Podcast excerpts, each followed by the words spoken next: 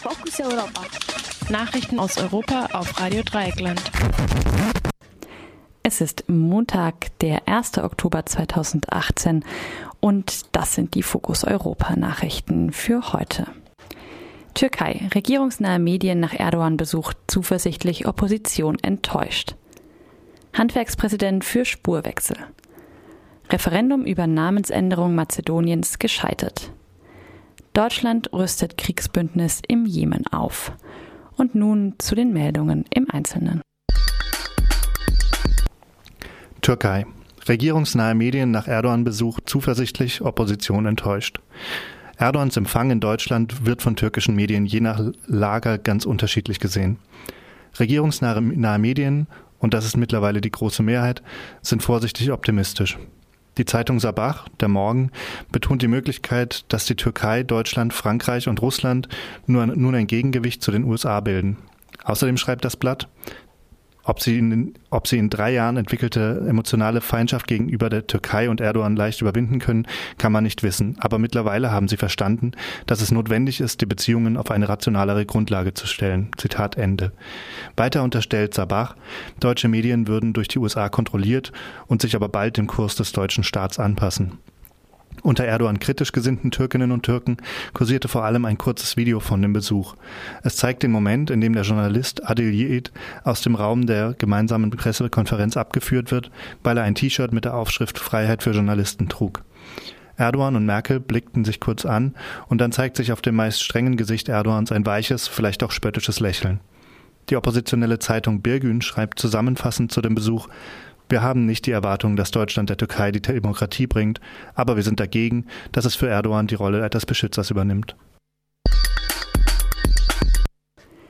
Der Präsident des deutschen Handwerks Hans-Peter Wollseifer hat sich dafür ausgesprochen, abgelehnten Asylbewerbern, die im deutschen Arbeitsmarkt integriert sind, mittels einer Übergangsregelung eine Bleibeperspektive zu eröffnen. Wer Deutsch gelernt, eine Ausbildung gemacht habe oder einer sozialversicherungspflichtigen Tätigkeit nachgeht, soll nach Wollseifers Meinung bleiben können. Dieser sogenannte Spurwechsel sei vom humanitären Asylrecht in einen anders begründeten Status als Zuwanderer, will auch die SPD. SpitzenpolitikerInnen der CDU und CSU haben sich hingegen massiv gegen einen Spurwechsel ausgesprochen.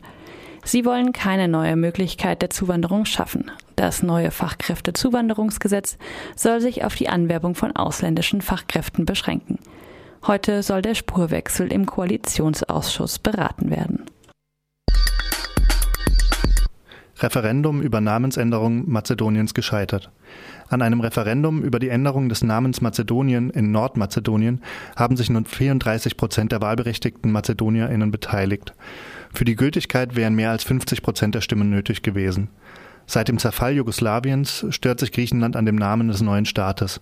Einerseits gibt es eine griechische Provinz Mazedonien, zum anderen kämpft Griechenland gewissermaßen um die Hoheit über seine Geschichte. Das klassische Makedonien, das unter Alexander ein Großreich eroberte, soll weiter Teil der griechischen Geschichte bleiben. Deshalb bestand Griechenland auf dem Kürzel Fyrom, former Yugoslav Republic of Macedonia, für das Land und blockierte die Aufnahme in NATO und EU. Im Juni einigten sich Griechenland und Mazedonien auf die Namensänderung. Der Ministerpräsident Zoran Zaev verwies darauf, dass das Referendum zwar nicht gültig sei, die Mehrheit aber für die Änderung gestimmt habe. Zaev will nun noch einmal im Parlament versuchen, will es noch einmal im Parlament versuchen. Dort braucht es für die Namensänderung eine Zweidrittelmehrheit. Bis, bisher gibt es im Parlament zwar eine Mehrheit für die Änderung, aber keine Zweidrittelmehrheit. Im Falle eines Scheiterns will es Zaev mit Neuwahlen versuchen.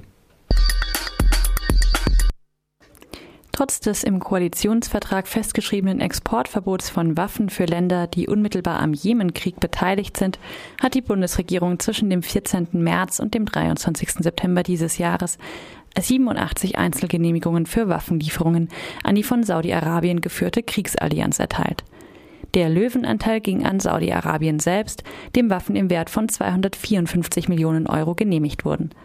Die übrigen acht Staaten der Allianz erhielten Genehmigungen im Umfang von knapp 22 Millionen Euro. Die Bundesregierung rechtfertigt die Genehmigungen mit vier Argumenten. Erstens lägen bereits Vorgenehmigungen vor und in diesem Fall greife die Koalitionsvereinbarung nicht. Zweitens würden Komponenten für Waffensysteme internationaler Konsortien genehmigt. Die deutschen Hersteller bzw. die Bundesregierung müsste Strafen zahlen, wenn nicht geliefert werde.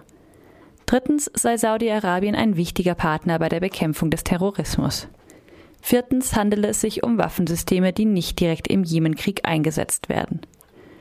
Letzteres ist nicht nachprüfbar, da die Bundesregierung nur in vier der 87 Fälle Angaben zur Art der Waffen macht. Es ist auch im Einzelnen nicht bekannt, von wann die Vorgenehmigungen stammen, auf die sich die Regierung beruft.